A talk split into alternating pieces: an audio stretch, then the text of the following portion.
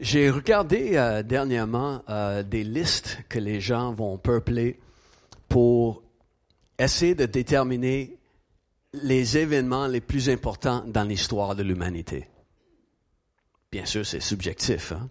Il y a des gens qui mettent euh, toutes sortes de, choses dans leur liste. Des choses comme euh, Jack l'éventreur, Jack the Ripper. really? Euh, mais toutes sortes de choses qui ont marqué l'histoire de façon euh, déterminante dans ces listes. Euh, qui a euh, un événement que vous pensez est important dans l'histoire de, la planète? Apollo, OK, des gens qui marchent sur la Lune, oui, c'est- Hein? La découverte de l'Amérique? Le bug de l'an 2000, qui, on, essaie, encore de la trouver. Le dernier Coupe Stanley euh, du Canadien, c'est ça? OK. Que- que- quel autre euh, événement important? euh? La découverte de plusieurs choses, bien sûr. Hein? La- oui. Ça, ça a été voté, par exemple. Euh,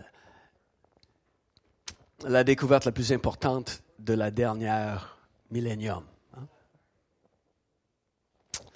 Oui, puis euh, tout le, développement de, la puissance qui vient par les machines opérées avec la vapeur. La découverte de, du téléphone, euh, de la radio, de la télévision. Et bien sûr, quelque chose qui a changé le monde pas mal et qui change le monde pas mal encore, c'est euh, l'introduction de- des téléphones intelligents. Hein? Ça, c'est euh, quelque chose, là. Développement de l'ordinateur, bien sûr. Et plusieurs événements historiques euh, au fil euh, des siècles qui ont marqué l'histoire. Mais c'est impossible de comparer ce qui est arrivé à Bethléem il y a 2000 ans à n'importe quel autre événement. Oui, il y a des événements qui sont étonnants, des événements qui ont changé l'histoire, mais il y a n'y a absolument rien de plus extraordinaire que l'incarnation. Rien.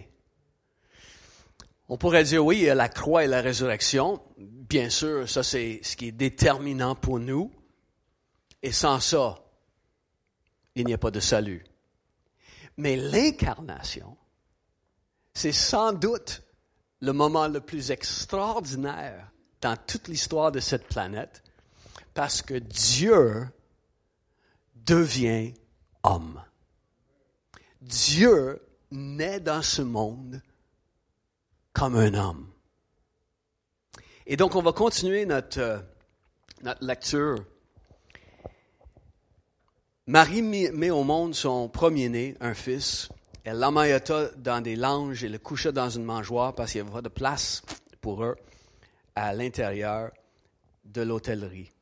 Dans les champs environnants, les bergers passaient la nuit à la belle étoile et surveillaient tour à tour leurs troupeaux.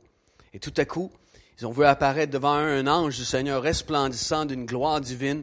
La peur s'empara d'eux, mais l'ange les rassura. N'ayez pas peur, car je viens vous annoncer une heureuse nouvelle qui sera pour tout le peuple un très grand sujet de joie. Cette nuit même, dans la ville de David, est né votre Sauveur, celui qui vous délivrera. C'est le Messie, le Seigneur. Et voici comment vous le reconnaîtrez. Vous trouverez dans le village un nouveau-né enveloppé de l'ange et couché dans une mangeoire. Et tout à coup, apparut aux côtés de l'ange une multitude d'anges et une armée céleste qui chantait les louanges de Dieu. Gloire à Dieu au plus haut des cieux, paix sur la terre aux hommes qu'il agrée. Quand les anges les eurent quittés pour retourner au ciel, les bergers se dirent l'un à l'autre, Allons à Bethléem pour voir ce qui est arrivé, ce que le Seigneur nous a fait connaître. Ils se dépêchèrent donc d'y aller après avoir cherché, et découvrirent Marie et Joseph avec le nouveau-né couché dans une mangeoire. Quand ils le virent, ils racontèrent ce qui leur était arrivé, ce qui leur avait été dit au sujet de cet enfant. Et tous ceux qui les entendaient étaient émerveillés du récit des bergers.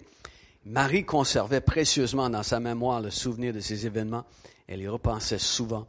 Les bergers s'en retournaient en chantant la gloire et la louange de Dieu, car tout ce qu'ils avaient vu et entendu correspondait parfaitement à ce que l'ange leur avait annoncé.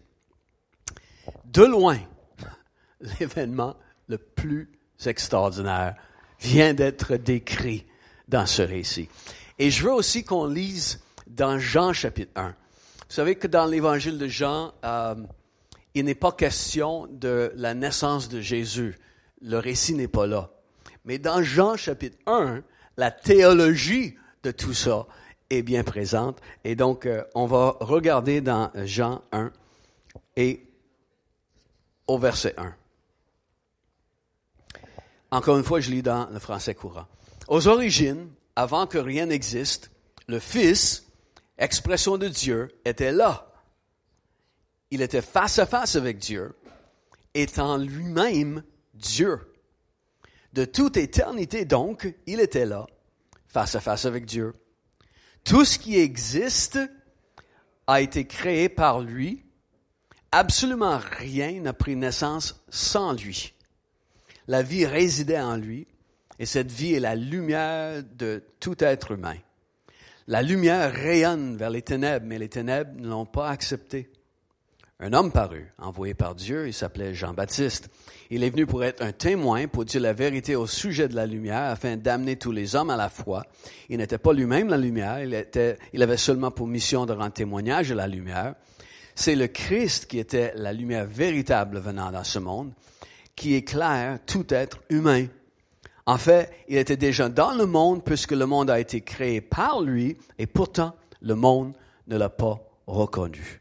Il est venu chez lui et les siens ont refusé de l'accueillir. Quelques-uns cependant l'ont accueilli, ils ont cru en lui, ils ont placé leur confiance dans ce qu'il était et à tous ceux-là, il a accordé le privilège de devenir enfants de Dieu. Peu importe leur race et leur sang, puisque ce n'est pas par une naissance naturelle qu'ils sont devenus sous l'impulsion d'un désir instinctif, instinctif ou par une initiative d'homme, c'est Dieu lui-même qui les a fait naître. Le Fils, expression de Dieu, s'est incarné. Il est devenu homme et a vécu parmi nous. Oui, nous avons contemplé sa splendeur glorieuse, une splendeur que seul le Fils unique envoyé par son Père pouvait posséder tout en lui n'était que grâce et vérité. Dieu devient homme. Il n'y a aucun récit qui est même semblable dans le monde des religions. De prétendre que Dieu, la divinité, devient homme, est quelque chose qui est complètement unique au christianisme, comme plusieurs des vérités du christianisme d'ailleurs. Dieu se restreint à un corps physique. Dieu devient homme. Et le mot qu'on emploie dans les cercles religieux et les cercles théologiques, si on veut, c'est le mot incarnation. En français, on utilise le mot euh, incarnation ou surtout le verbe incarner pour parler d'un acteur qui va essayer de rentrer dans la peau d'un personnage. Donc, un tel incarne le rôle d'un tel. Il y a même eu, au fil des ans, dans Hollywood, des gens qui ont incarner Dieu. George Burns essaie d'incarner Dieu. Uh, Morgan Freeman essaie d'incarner Dieu. Mais il y a eu une seule véritable incarnation. Et c'est là où Dieu euh, s'est incarné lui-même. Il va jouer son propre rôle. Parce que personne d'autre ne peut le faire. Et Jésus vient dans ce monde comme Dieu. Dieu devient homme là où l'univers ne pouvait pas le contenir. Mais là, il se restreint, il se limite à un corps physique. La lumière du monde vient dans ce monde. Et là, la lumière du monde a besoin d'une lampe pour voir.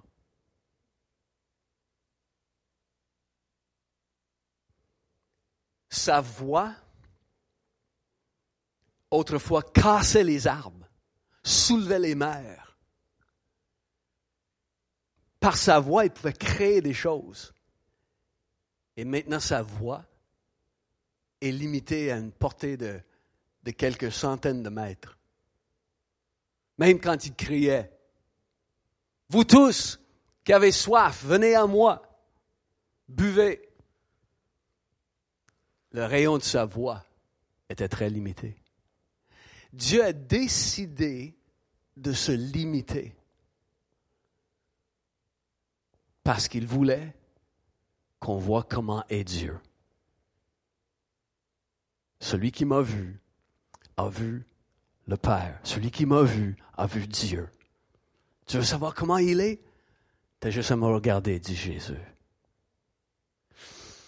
Mais le principe d'un Dieu qui se limite ainsi, on le voit dans l'Ancien Testament même.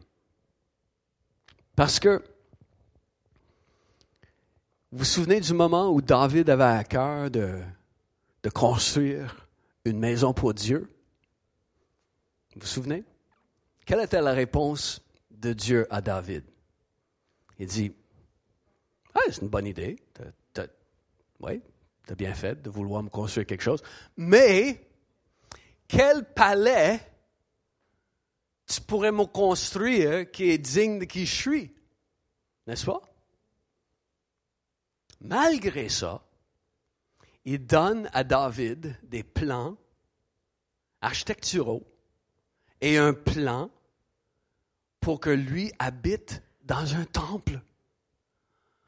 Pourquoi il se restreint comme ça? Parce que son désir, c'était avec son peuple. Tu parlais aujourd'hui, Ronald, de cette, cette intimité de, de, vouloir être en relation, en communion. Et ça, c'est le désir de Dieu. C'est tellement son désir qu'il se restreint. Et le moment où on a vu cette restriction à l'extrême, c'est le moment où Dieu, il se limite à un corps. Et il devient un bébé vulnérable et dépendant.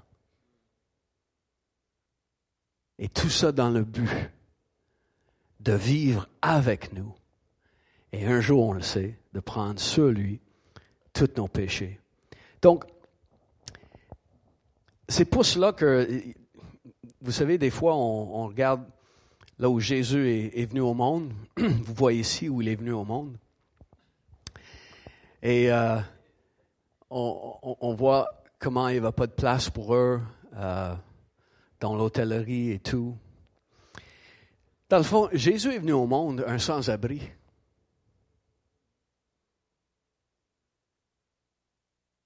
Il n'y avait pas de place pour lui. On ne sait pas pour combien de jours Marie et Joseph étaient sans abri. Mais ils ont trouvé une place pour coucher là, à, l'improviste.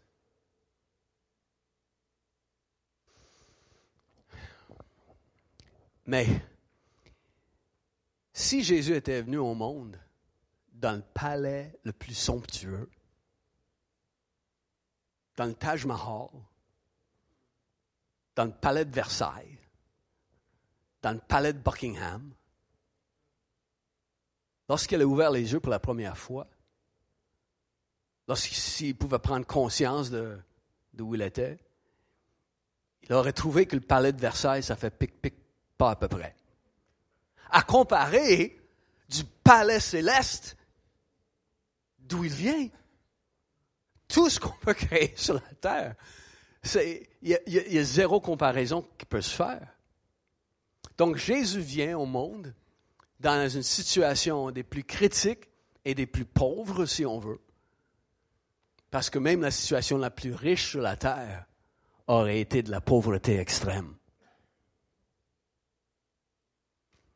Il vient pour être avec nous. Et le roi des rois, le Seigneur des seigneurs, la lumière du monde, le pain de vie, tout, ce qu'il est, il décide de vivre restreint dans ce corps pour venir nous sauver. Et cet événement euh, extraordinaire, j'aimerais juste attirer votre attention sur un dernier point, est accompagné par une, euh, une révélation extraordinaire. Comme le petit cartoon qui montrait des, des bergers, puis il y en a un qui dit, je suis tanné, il n'y a jamais rien d'excitant qui arrive, je suis tanné d'être berger. Euh, il, y a, toute une révélation qui, qui arrive à ces bergers-là, n'est-ce pas? C'est pas pour vous, là. Souvent, je pense à ces bergers. Puis, après avoir connu une expérience des plus extraordinaires, admettons-le, là. Si tu es dehors ce soir, puis le ciel s'illumine, il, y, a un ange qui arrive, qui te parle face à face, et ensuite la gloire de Dieu remplit tout le ciel autour de toi, et il y a une armée d'anges qui arrive et se met à chanter. Quelque chose que tu vas, tu vas passer à ça pour quelques semaines au moins, je pense. Mais des fois, je pense à ces bergers. Cinq ans plus tard, là, où est-ce qu'ils étaient? Dix ans plus tard, vingt ans plus tard, trente ans plus tard. Pensez à quoi, eux autres? Est-ce qu'ils se donnaient la peine de, voir, OK, ce, qu'on a vécu, euh, ce que Dieu nous a annoncé, comment ça va? Où est-ce qu'il est? Qu'est-ce qui se passe? Ou est-ce que c'est juste euh, une expérience qui était bien, bien le fun?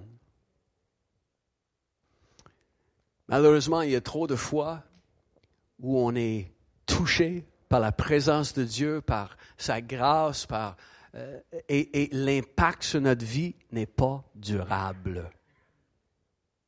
Ne nous amène pas à des décisions qui sont sensées. Et donc, la révélation est extraordinaire. Les, euh, les anges qui, qui voient tout ça et qui reçoivent de Dieu par les anges une invitation d'aller voir Jésus. Parce que c'est ça la révélation. Le principe de cette histoire, c'est que la révélation est toujours une invitation pour connaître de façon plus intime le Seigneur. C'est une invitation à une plus grande expérience avec Dieu. La révélation est une invitation à une plus grande expérience avec Dieu. En tout cas, moi, j'ai pensé que c'était bon. Et la révélation pousse les bergers à aller voir. Ensuite, ils vont voir, ils vont, ils vont euh, louer glorifier Dieu pour tout ce qu'ils ont vu. L'ange avait dit que je vous annonce une bonne nouvelle, qui va être le, sujet d'une grande joie pour tout le peuple, n'est-ce pas? Parce que le Sauveur est né, le Messie est arrivé. Et pour nous, on a tellement plus une raison de vouloir louer et glorifier Dieu que les anges ce soir-là. Encore une fois, je veux vous aider à comprendre que oui, c'était facile pour les bergers ce soir-là de louer et glorifier Dieu à cause de l'expérience qu'ils venaient d'avoir. Puis souvent, c'est comme ça avec nous. Hein? Dieu nous touche. Et puis, euh, c'est, facile de louer Dieu quand tout va bien, puis on a été touché, puis c'était le fun, puis il y a eu une, une expérience avec Dieu. Donc, wouh, on veut louer Dieu. Mais nous avons des raisons de louer Dieu avec une profondeur des raisons beaucoup plus grandes que les raisons qu'avaient les, bergers. Parce que nous, nous avons la révélation complète. Les bergers, c'était juste partiel de ce qui se passait là. On a une révélation complète et on a aussi euh, une vue qui est éternelle de ce, que, qui est arrivé ce soir-là. Donc on a des raisons de plus de pouvoir louer Dieu et le glorifier de tout cœur à chaque jour, peu importe si on vit quelque chose d'extraordinaire. Basé sur la révélation que nous avons, ça doit nous pousser à louer et à glorifier Dieu chaque jour de notre vie. La révélation. Et j'espère que vous avez saisi quand on a lu tantôt que le fait que tu connais Dieu, le fait que tu as l'espérance de la vie éternelle est tellement un privilège. C'est un cadeau qui vient de Dieu, que tu sois né de nouveau, que tu aies reçu une révélation qui a ouvert ton cœur à la vérité de qui est Jésus, la vérité du pardon en Dieu, la vérité de la vie éternelle. C'est des cadeaux extraordinaires. Donc oui, il n'y a pas de plus gros cadeau que de voir, Wow, Jésus, tu me donnes la vie éternelle. C'est ça que j'ai toujours voulu. Dans le fond, c'est ce que tout le monde veut. Tout le monde veut la vie. Et bien sûr, tout le monde veut vivre pour l'éternité. N'est-ce pas? Cette révélation que Dieu donne, c'est extraordinaire. Puis, la révélation que Dieu donne, c'est bien intéressant parce que qui peut arrêter ce que Dieu veut faire? Quand, quand, lui, il révèle des choses, c'est tout le temps dans un objectif, n'est-ce pas? Il, y a quelque chose en arrière de la tête, comme on a vu la semaine passée. Et donc, dans cette révélation, euh, il, amène les bergers à, connaître Jésus, à connaître qui il est, à connaître la vérité de Dieu, à savoir que le Messie est là. Et quand la révélation vient, c'est tout le temps dans le but de nous amener à une expérience plus grande, comme j'ai dit. Et donc, est-ce que vous pensez que l'incarnation, que, que Dieu a fait ça, Jésus vient sur la terre, il meurt sur la croix, et il va ressusciter, et que, bon, mais ça finit là? Si nous croyons à l'incarnation, mais il y, a, une idée derrière, et le plan de Dieu va toujours s'accomplir même si on ne comprend pas comment, même si ça semble impossible, ça va s'accomplir.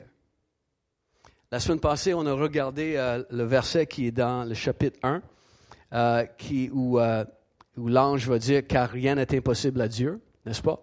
Et on a vu que en grec, cette phrase, textuellement, ça dit ceci parce que ne sera impossible avec Dieu chaque parole réma. Tout ce que Dieu dit, c'est, n'est pas possible que ça ne s'accomplit pas. Tout ce que Dieu dit va se réaliser. Donc, quand Dieu dit qu'il va sauver le monde, quand Dieu dit qu'il va donner les nations à Jésus comme cadeau de fête, quand Dieu dit que son règne n'aura jamais de fin.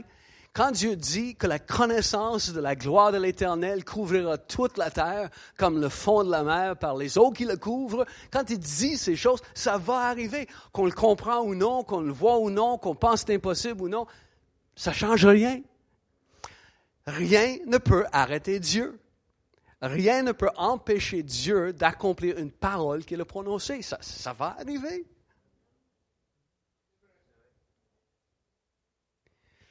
Vous savez, quand Jésus vient au monde, le Messie, le Sauveur, celui prophétisé dans Genèse qu'allait venir un homme qui va écraser la tête de Satan. Prophétisé. Ensuite, Satan, il connaît les prophéties de l'Ancien Testament. Il sait que le Sauveur va naître à Bethléem. Donc, qu'est-ce que tu fais si tu es Satan? Tu t'arranges que si ça, ça a l'air qu'il y a une vierge qui est enceinte à Bethléem, à quelque part, là, que.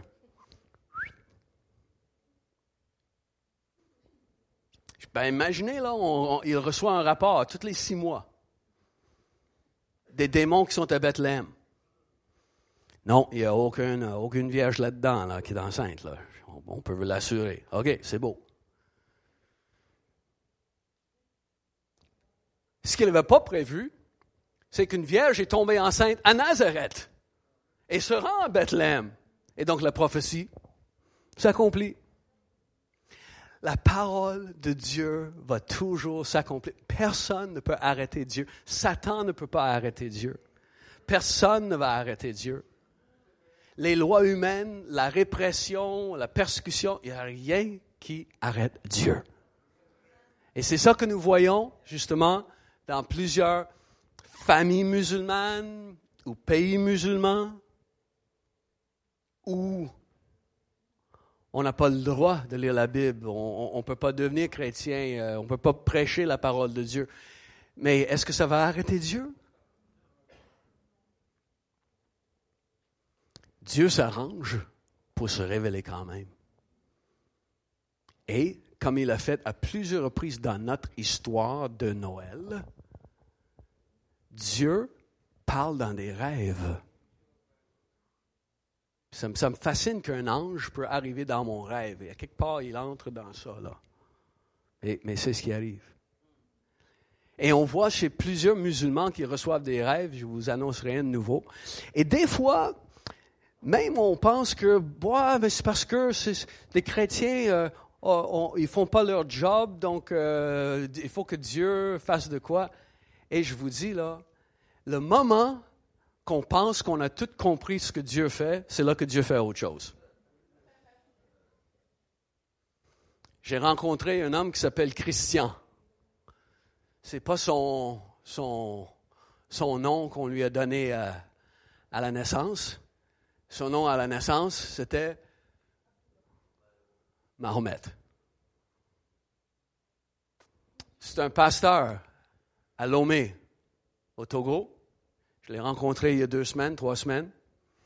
Et quand je lui ai demandé comment il a connu le Seigneur, c'est un musulman qui ne demeure pas dans un pays où on ne peut pas annoncer l'Évangile. Il a été élevé à Lomé, dans la ville de Lomé, où il y a beaucoup de chrétiens, puis des campagnes d'évangélisation, il y en a, il y en a, il y en a. Reinhard Banke a fait plusieurs croisades d'évangélisation dans la ville de Lomé, au Togo. Donc, comment as-tu connu le Seigneur? Il a eu un rêve. Ça aurait été facile que Dieu lui envoie un chrétien qui explique la... Mais non, c'est pas ça. Il lui donne un rêve. D'autres musulmans avec qui j'ai parlé, avec qui j'ai eu un entretien, qui me parlent de, comment ils se sont convertis au Seigneur, et j'en ai au moins une dizaine ou douze euh, avec qui j'ai parlé, j'ai connu leur histoire à quelque part dans leur rêve, il y a certaines similarités.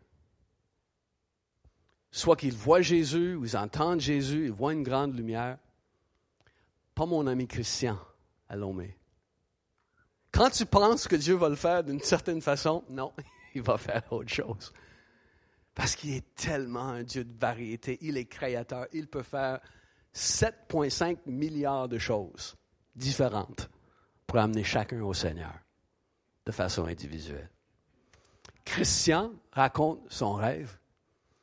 Il dit que il voit dans son rêve qu'il se rend aux mosquées pour le temps de prière avec deux de ses chums de, de l'université, avec qui il se rend aux mosquées chaque jour depuis des années. Ça, c'est dans son rêve. Et dans son rêve, il rentre dans le mosquée. Et alors qu'il arrive au mosquée, il y a quelque chose qui n'est pas bien dans son cœur. Et c'est comme si ses, amis doivent l'encourager à entrer dans le mosquée. Il entre dans le mosquée et tout à coup, il voit des, des idoles se présenter en rangée devant eux et se mettent à faire du bruit. Ces deux chums se prosternent pour l'heure de prière devant, et lui, il reste debout. En voyant ça, il dit, mais non, on ne peut pas se prosterner. C'est de l'idolâtrie. Ces deux chums se prosternent comme à l'habitude. Il essaie de leur dire, non, non, c'est de l'idolâtrie. Eux essaient de lui dire, hey, il faut se prosterner. Le rêve finit comme ça. Pas plus. Mais à partir de ce jour, il savait que l'islam était de l'idolâtrie. Il s'est mis à chercher Dieu. Je vous grâce des détails, mais il a connu le Seigneur et sa famille l'a suivi, son père qui était impliqué au mosquée, sa mère, son frère, les gens sont venus au Seigneur. Plusieurs de ses amis sont venus au Seigneur avec des rêves encore.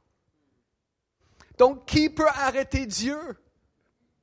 Même dans un pays où il y a des lois contre l'Évangile, comment tu peux arrêter Dieu? Comment tu peux arrêter des choses comme ça?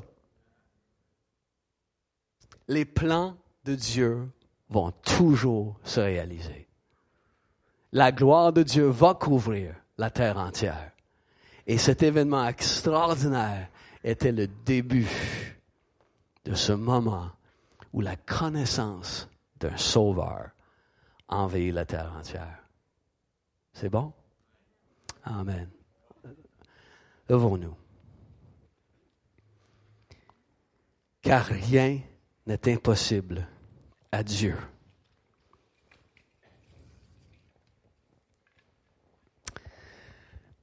Ah, nous avons les raisons pour le louer et le glorifier aujourd'hui. Nous avons les bonnes raisons.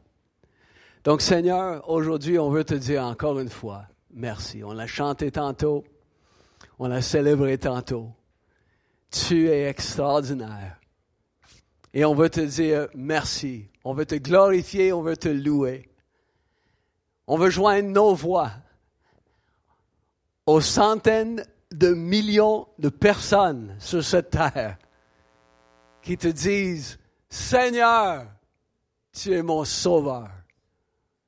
Sauveur, tu es mon Seigneur. Tu es extraordinaire. Père, je veux te remercier de la révélation que tu nous as fait comprendre. Et je prie, Seigneur, pour une nouvelle saison de révélation pour notre Église, pour chaque personne ici, Seigneur, dans notre Église. Amène-nous à des révélations qui vont nous conduire vers des expériences plus grandes avec toi, afin que, comme on a dit tantôt, ça nous amène à pouvoir parler de toi, autour de toi, autour de nous, Seigneur. Merci, Seigneur, pour des révélations. Juste Juste tendez vos mains vers le Seigneur. Seigneur, je veux encore des révélations, encore plus. Des invitations à une plus grande expérience avec toi. Ah, j'accueille des révélations qui viennent de toi. Parle-nous, Seigneur, dans nos rêves. Parle-nous, Seigneur, par des paroles prophétiques. Parle-nous dans nos cœurs lorsqu'on prie, lorsqu'on lit. Révèle-nous davantage, nous invitant à une plus grande expérience avec toi.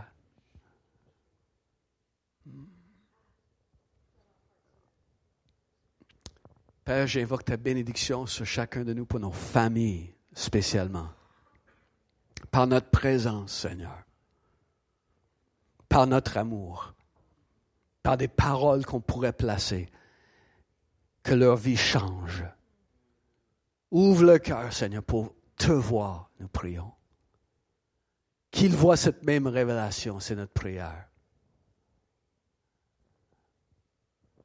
Dans le nom de Jésus. Amen.